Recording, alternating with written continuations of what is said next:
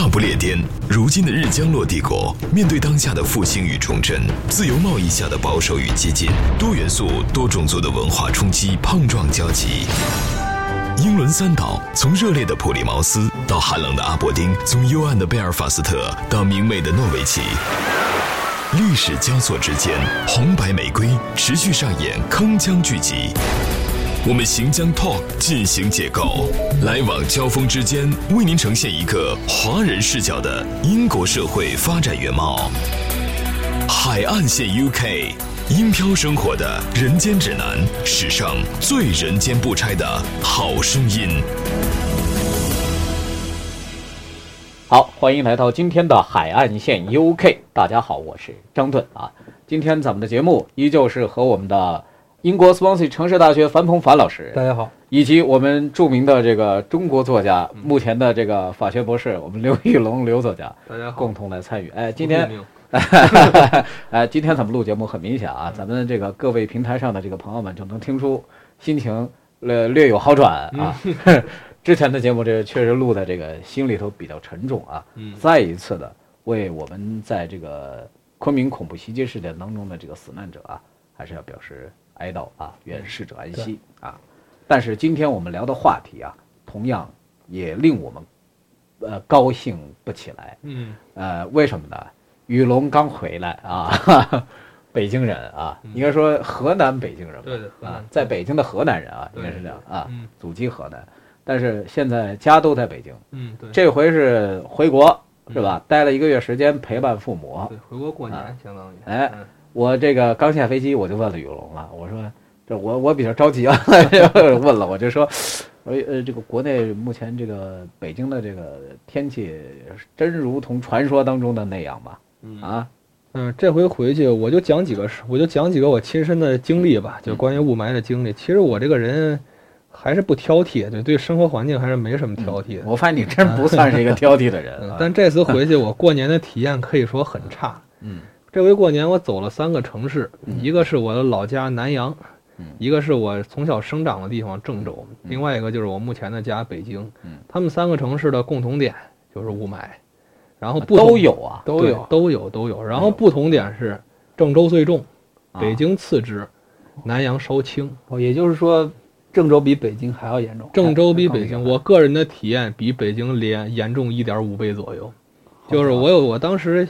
刚刚写了一篇文章，里头有个比喻，就郑州的天气像什么颜色呢？三十年没没擦的纱窗，你就可以想那是什么颜色吧。北京的北京的天气可能就像三天没擦的纱窗，啊，就就是这么一种感觉。你去那儿，我满大街看的全部都是戴口罩的人，嗯就非常恐怖，就真跟那个电影里演那个什么丧尸围城那个感觉差不多，就真跟那个有个这个致命病毒在传染一样，嗯啊，大家都戴上口罩，而且人非常少，就在大街上活动的人非常少，嗯。我们本来原计划是大年初二回我回我南阳老家，但是后来被迫改到大年初三，原因就是因为雾霾太大，高速公路给封了，看不见，看不见，能见度太低，能见度十米或者五米，也就这种能见度，根本根本就开不了，根本就开不了长途。然后北京是个什么情况呢？北京是当然名气大一点啊，这个这个污染污染名气大一点，但回去感觉仍然是非常难受。我在总共在北京活动可能有两个礼拜左右。待总共见到的只有两个晴天，嗯嗯嗯，真的这十四天只有两个晴天，就大家可以，当然这个这个统统计上说不过去啊，但大家可以大概算一算，它目前这个目前这个这个空气质量，这个生态环境，这个居住体验已经堕落到什么份儿上了？嗯，确实这回回去啊，深深的感觉到，这个雾霾严重严重的影响生活，严严重大严重影响大家的健康，严重影响心情，甚至影响工作。因为你像我那天就开车回去就没开成，这要误多少事儿？就是万一那天有急事儿的话，你就因为这个东西，那可能还会影响工作。嗯，哎，这回就整个过年下来体验比较差，中间这个很大一部可以说超过一大半的原因，就是因为这个雾霾很严重。我突然理解为什么网上啊，这四处传颂的这个段子，比如说这个什么。物得载，就是厚德载物啊，自强不息。嗯，那个息啊，牵着你的手却看不见你，说什么这这要带入到偶像剧里头，说什么说好回头是吧？咱们共同共同回头，如果都回头，同时回头，咱咱就不分手。结果发现看不见对方，五五六米之开外，就发现看不见对方了。这网民确实是这这觊觎的比较厉害啊。你刚说这个数据啊，我我就来给你念一段啊，就是说，其实这个雾霾呢，大概是从什么时候开始的？二零一三年一月份，就是整整一年前，嚯，开始的。嗯。全国三分之一国土啊，这是第一个数据。第二个，七十四个重点监测城市，近半数严重污染。嗯，北京城区 PM 二点五值一度逼近一千。嗯，我不知道，因为这个统计数据好像还是好像是两个月之前的，还不知道这两个月之后会不会有什么特别大的。我走我走那天四百，四百是吧？对我走那天四百，但已经够够呛了，那够呛了啊啊！然后呢，咱们今天实际上啊。呃，除了这个，咱们有咱们刘博士的这个现身说法啊。嗯，咱们海岸线其实有一个最重要的一个功能职责，就是什么呢？进行反复的中英对比，或者说是呃海派的这种对比啊。咱们怎么来对比？呃，咱先别说这个北京的这个雾霾有多严重，反正这国内的朋友们，这这特别是北京京津塘地区的，这是感受深厚啊。咱们今天来说什么呢？说伦敦。嗯啊，伦敦大家都知道啊，历史上有一个著名的绰号，啊，雾都，雾都伦敦。哎，有一本著名的小说《雾都孤儿》，雾都孤儿，英文名 叫 Oliver，跟这雾都二字还没有什么直接关联，是吧？但是，哎，咱们国内其实也有啊，呃，这也雾称是也是雾都重庆吧？是，嗯，是吧？对对对，好像是，没错哈，我记得应该是没错哈。对，春城昆明嘛，是吧？嗯，你你你说这个。这这这个传统的这个你你你我我来理解这个就是比如说呃重庆，这个可能还是跟它的这个地势啊地貌啊对有很大的关系。嗯，隔江山城是吧？这很容易是吧？对，你包括像现现在威尔士，你看这山也不高，但是它临海啊，嗯，你看这一到这个湿润的这个气候的时候，哎，马上就也是云雾笼罩，是吧？对，这这是你肯定是跟当地的这个地域的地貌气候有一定的关系。对，但是你看伦敦。嗯，哎，虽然挨着泰晤士河，嗯，在历史上也曾经出现过这个，呃，非常长时间的这个呃雾霾时期。嗯，曾经历史上 我还真是看了这个故事啊，叫一九五二年伦敦大雾事件。这个事儿呢，当然就是说咱们现在年轻一点的这个朋友们肯定是也。不太可能去了解到的，而且因为这种事儿吧，也不会上这个正规的这种历史教科书教材，嗯，所以很多朋友实际上是不并不知道的啊。这起源是什么呢？其实就是工业革命，嗯，就是工业革命，工业革命带来的城市的飞速发展，嗯，城乡结合部在不断的消失，然后工人们不断的涌入城市，手工业者还有这个作坊都不断的进行这种兼并和融合，就有点像我们在这个。改革开放初期的时候，这这三十年吧，是吧？城市的这种发展变化，这种节奏是一样的。当年一九五二年，伦敦就是以雾都而扬名全世界。樊老师，这个去伦敦次数比我多多了哈，这个有什么感官吗？现在，现在的感官就是相对而言啊，就是相对于跟英国的气候比，就是至少跟我这个就是斯旺西这个小城市对比，我觉得。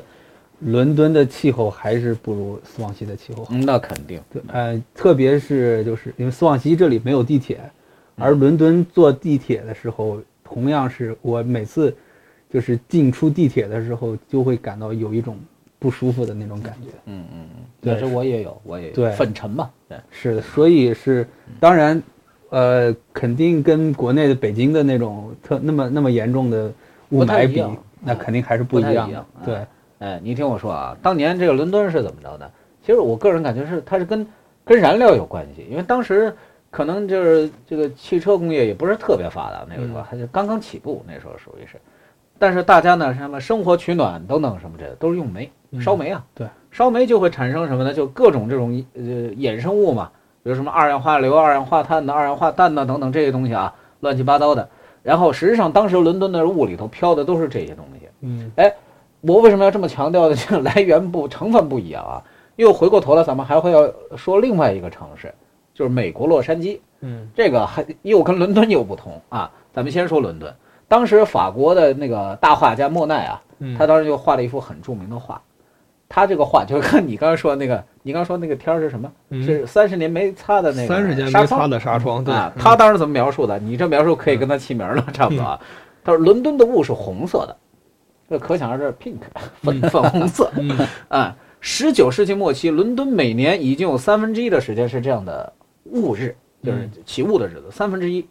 冬日破晓黄雾，就是破晓的时候，就是天亮的那种黄雾啊，嗯这是标志性的景观。嗯 就是咱们这现在要拍照就黄雾，嗯哎，就是这种。然后呢，当时呢，各种疾病就来了，比如说什么呃肺病啊、支气管炎、心脏病等等。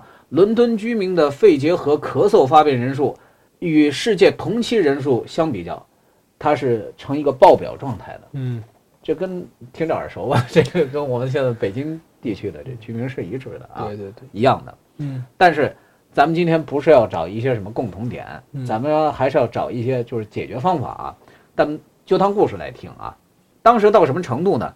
英国著名的那个呃戏剧街啊，当时那个戏剧街上在上演那个茶花女，嗯。上演茶花女，到什么程度呢？就台台下的也这个观众啊看着很高兴，台上的演员演得很卖力，结果看着看着看着发现 看不清台上了，到这种程度，呃，然后最后呢，茶花女的这个演出，因为这个演员最终实在是看不清台下的观众，嗯。然后台下呢也实在看不清台上的这个演员，嗯这这这没办法，这被迫中断，这演不下去了。说当时的那个剧场应该还是露天露露露天似的，哎，露天似的那种啊，就它不像现在啊，就是，哎，就演着演着看不见了，这根本就。然后呢，呃，当时这个也有公共汽车啊，当时有了公共汽车了，挡风玻璃上的烟灰啊，根本擦都擦不掉，根本擦不掉啊。当时也没有那么好的什么喷水啊，什么擦擦刮玻璃这种系统也没有。然后呢，室内的某一些能见度已经降到了零，就是人呢低头看自己的脚，看不见。嗯，到这种程度，这个咱们雨龙兄可以心里头琢磨对比一下、啊，到处比北京到这种严重。到这种程度啊，嗯。交通甭甭说了，瘫痪了，基本上是。这当年一九五二年啊，一九五二年的这个十二月五号到八号这四天，有四千到六千人死亡，嚯多数是小孩儿和呼吸系统脆弱的人群。嗯到九号，烟雾散去之后，两个月以内又有近八千人因为烟雾事件而死于呼吸系统各类型的疾病。嗯这就是著名的1952年的伦敦大事件啊。嗯呃，这个里头最后写了一个小插曲，当时举办了一个牛的展销会啊，嗯牛展销卖牛啊，推销牛。因为不适应伦敦浑浊的空气，牛都是从乡村运过来的啊，嗯。本来就是呼的这很好的空气，嗯。结果三百五十头就是要售卖的这个牛啊，斩牛啊，惨遭劫难。嗯。呃，一头牛当场死亡，十四头奄奄待毙，三十八头严重中毒。这这这，你可想而知，当时这防毒面具估计这都起不到太大的作用了，这是是啊。神兵天降，人出不留啊！对啊，这这可能，呃，这这是当时当时的这些这个事情啊，马上就引发了当政者的一些注意啊。曾经法国还有著名的一个旅行家笛福啊，他就是这样描写当时的一个场景啊。他写谁呢？写那个城市，呃，还不是曼彻斯特，写的谢菲尔德。嗯他说，谢菲尔德是我见过的最脏、最多烟的城市之一。由于小铁匠铺没有高高的烟囱，当时还是手工作坊制啊，嗯加上城市有许多山坡，这样冒出的烟呢，就是直接升到了街道上。嗯就他当时在游记当中就是这么写的，这这个就是，就就很像我们现在看到的那种县城啊，嗯就就是我们在国内看那种县城的那那那种感觉，哎，那种感觉。嗯嗯但是这个事情以后，一九五二年的这个冬天过后，这场悲剧终于使得英国人下定决心与伦敦啊展开雾战啊，嗯就是消灭雾霾。伦敦雾霾从一九五二年这场战争一直打到现在，尚未停歇，只不过是什么呢？取得了阶段性的胜利啊，可以这么说。三位相加百岁有余的海漂男子，他他们各自有着怎样的异域人生？上了年纪的一个老太太，她经常坐在那，她过路的人，她就会不由自主的会请她抽支烟。腐国生活的林林总总，海漂一族又有着怎样的喜乐悲欢与异想天开？伦敦的这个警察局打了一个电话给手下。大不列颠，如今的日将落帝国，面对当下的复兴与重振，多元素、多种族的文化冲击大行其道，在这片孤岛之上，将会有着怎样的碰撞与交集？我们将 Talk 进行解构，往来谈笑之间，为您呈现一个华人视角的真实英国社会，以至于到现在，就是他的国旗都没有出现在英国国旗上，就是联合的比较早。我们要求收听的您有文化、有底蕴、有追求，还有中国梦。海岸线 UK，海岸线 UK，英漂生活的人间指南，史上最人间不拆的好声音。一九五六年，英国政府颁布了世界上的第一部现代意义上的空气污染防治法，叫做《清洁空气法案》。咱们国内好像没有吧？应该没有，应该没有啊。嗯，大规模改造城市的传统居民的炉灶。这看到这个我就想起这樊樊老师应该记得吧？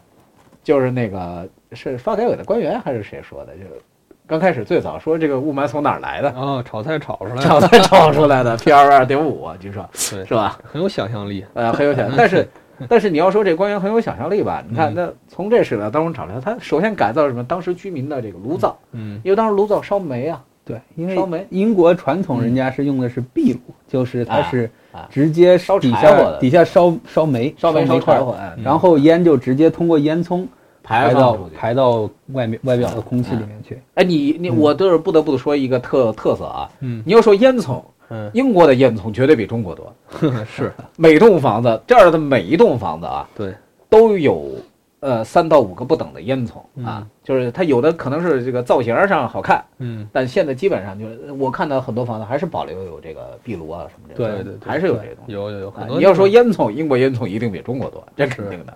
哎哎，樊老师继续，哎，对，然后我就是有一个在六十年代获得过奥斯卡影奥斯卡奖影片的一个、一个电影，一个就是儿童歌舞剧电影，叫做《欢乐满人间》。嗯。里面就是讲的是一个比较奇幻的故事了，就是他们一一些就是烟囱的工人，嗯，在跑到烟囱顶上带着小孩儿在跳舞，嗯，当时就是整个烟囱工人就是从烟囱出来之后，整个身上全是灰尘，嗯，就是而且他们就是走着烟囱的雾走在这个就是这当然这是奇幻的奇幻的一个电影，啊，就是走着雾雾雾一直走到大本钟的地方，沿着这个。啊飘云驾雾，对对对，啊就是这种感觉。嗯嗯，所以说，可能我们现在对于当时的雾都的理解，还有点浪漫主义色彩在里头，对，是吧？哎，咱们接着说，一九七四年，英国又出了一个什么呢？空气污染控制法，嗯。决定在规定的工业燃料里头，就是所谓的加上一个硬性的一个标准了，就是说这个东西你就不能够生产了，一直治理到什么时候呢？到一九八零年，伦敦在那个时候就整整差不多三十年啊，就嗯一九五二年到一九八零年，八二年前后，整整三十年。摘掉了雾都的帽子，到现在看来，虽然说伦敦现在空气说不上什么特别棒啊，嗯确实这跟其他的威尔士、苏格兰地区没法比，嗯但是它确实已经完全治理好了雾霾这一个完整啊。嗯但是就结束了吗？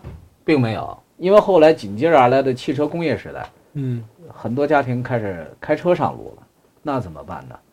哎，当时又从燃料上来解决，比如说汽油含铅问题啊等等诸如此类。其实这些问题你发现没有，听得很耳熟。嗯就跟我们现在国内很多公知在网上争论的，你要修改什么，你要改那个什么汽油标号，你要改，嗯，其实提了很多的建议，不能说不科学，其实还是很科学的。嗯可是关键是什么呢？政府方面有没有这么一个非常强烈的一个主导意识，说这事儿我们就一定得把它办成了？嗯而且现在国内的有很多的老百姓，我今天还在跟我一个北京朋友通电话呀，他在说，哎呀，这雾霾啊，这引得这小孩子咳嗽不止啊，这很担心孩子的这个身体。对，虽然不是天天都会这样，他告诉我说，这个礼拜就刚刚过去，我们今天录节目这一个礼拜，刚刚过去这个礼拜，北京出现就是天气稍微能看得好的这个能见度比较不错的天儿，只有两天。然后我就怎么说呢？我就比较沉痛的告诉他，根据我所看到的资料，你这个咱们这个时间可能要度过最快要十年时间，可能才能解决这个问题。嗯说不定可能要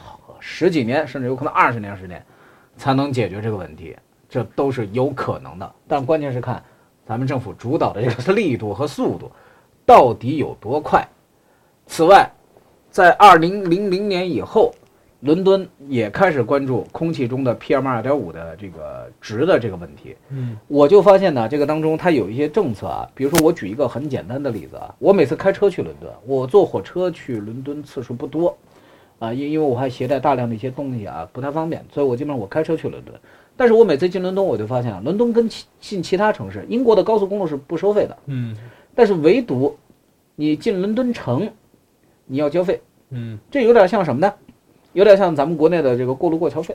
嗯，就所谓到一个城市，你开车，就是我们雨龙知道，是吧？嗯你到开车下高速到另外一个城市进城之前，先交一笔费用，那肯定是吧？嗯对吧？这是涵盖在高速公路通行费里头。嗯具体是每个城市多少，你可能不知道，反正已经含进去了，是吧？嗯但是伦敦，因为英国很多高速是免费的，是是不收通行费，嗯所以说你到伦敦的时候，反正他交这个钱呢，他也没有收费站，你在网上进去之前就交好，嗯或者说你离开伦敦之后二十四小时之内把这钱给交了，嗯十磅，折合人民币一百一百块钱吧，嗯。一百块钱一天。嗯，啊，一天十万，很贵，很高啊，对，很贵，非常高啊。嗯。但是这是作为当时的一个什么呢？治理这个尾气排放的一个有效的手段。嗯。这个手段还非常管用，一直到现在，你看，伦敦其实你咱咱们樊老师每次去伦敦，你看地铁是吧？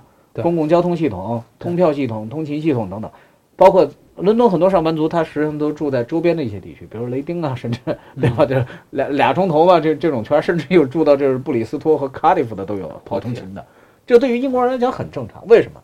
它等于就是疏散了这个城市的污染源嘛，嗯。等于就是，然后把它的这个城市里面的某一些部分的生活成本，比如说我刚刚讲到的车辆通行费，像这一块某一些部分的生活成本，它提得很高，嗯。让你没有办法，甚至有可能没有办法长期的去消费这种能力，你你耗不起啊。嗯比如说我我我当然我开车肯定就是最多一天一晚我就出来了，十磅钱我觉得合适可以。嗯我要在这待一个礼拜，我 这是吧？这入城费我交七百块钱人民币，这还是真还是有点受不了的。而且当地停车费用非常高，对，伦敦的停车费用啊，我记得大概是一个小时是四磅，嗯一个小时四十块钱人民币。嗯一般你要停个车俩钟头，这很正常。你要办个事儿什么之类的，嗯很正常。那也就是说，我曾经停过最贵的一次，加上几个小时的停车费一块儿，折合人民币大概到了八百块钱人民币左右，嚯，八十块钱，嗯很贵，真是非常贵。嗯就是刚去的时候，你是真不知道说，呃，开车似乎觉得很方便。后来我发现，呢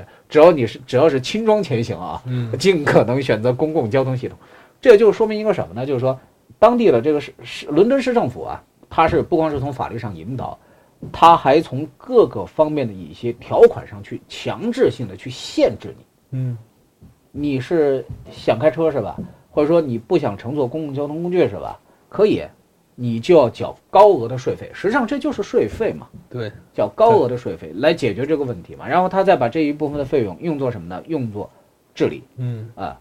伦敦我还看过，不知道什么时候我看过一篇文章说，以前曾经伦敦有段时间出现过螃蟹，螃蟹成灾啊，嗯 就伦敦泰晤士河呀、嗯这这这跟当地的这个就是水水的这个所谓的生态链有很大的关系。嗯当时发表这个文章的时候，当时很多这个中国在英就是在在英的这个很多华人，嗯，就说这个问题要交给中国人还不好办吗？是不是？这个伦敦治理，它这个也是跟当地的这个环境治理，呃包括雾霾治理有很大的关系。嗯但是这个事儿你知道吗？讨论两年功夫，英国人没有拿出一个行之有效的策略来，就没有办法。后面不知道是采取什么方式，反正就最后才解决这个问题。那是很有几年前了，已经。我估计是两年后螃蟹自动死啊，了。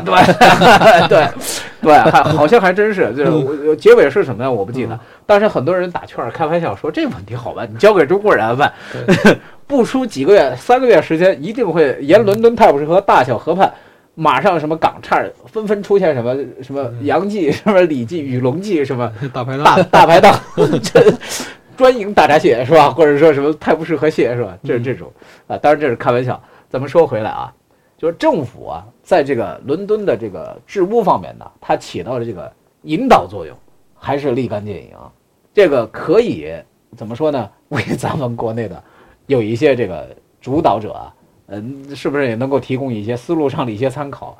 而且呢，虽然我跟我那北京朋友在开玩笑说啊，我说你这时间可能有十年，但是，呃，我不得不从另外一个侧面来想啊，就是说，人家可能花三十年要干完的事儿，嗯，在咱们中国真是不一定要有那么长时间。对对对，从咱们修高铁、铺铁路等等，是吧？嗯是什么之类的这种高科技发展速度来讲的话，嗯 咱们有时候经常笑英国人效率慢，是吧？嗯修个火车站，你看，我刚来英国那火车站修，呃，刚来第一次来那个火车站好像是在做装修吧，还在修。嗯我大概是隔了一年半以后再来，我发现那火车站还在修，嗯 就这种办事效率，他治理个三十年，我觉得这个时间很正常。嗯但是如果这个事儿咱们这个全民共同想办法，政府主导方式一致的话，呃，特别是全民参与啊，提升到一个社会高度的这种角度来说的话，应该还是不错。但是最关键的是什么呢？要改变每个人的生活习惯，嗯这得要，咱们还得要从自身的这种东西开始说起啊。今天咱们讲的是伦敦，但下一集咱们说的是什么呢？洛杉矶。这个城市就更具有一定的代表性啊！为什么呢？洛杉矶是一个是应该是工业城市，呃工业城市起家，然后是迄今为止是在美华裔超过百万级的人口的城市，嚯，这是相当具有参考价值的。嗯。咱们下期节目接着再说。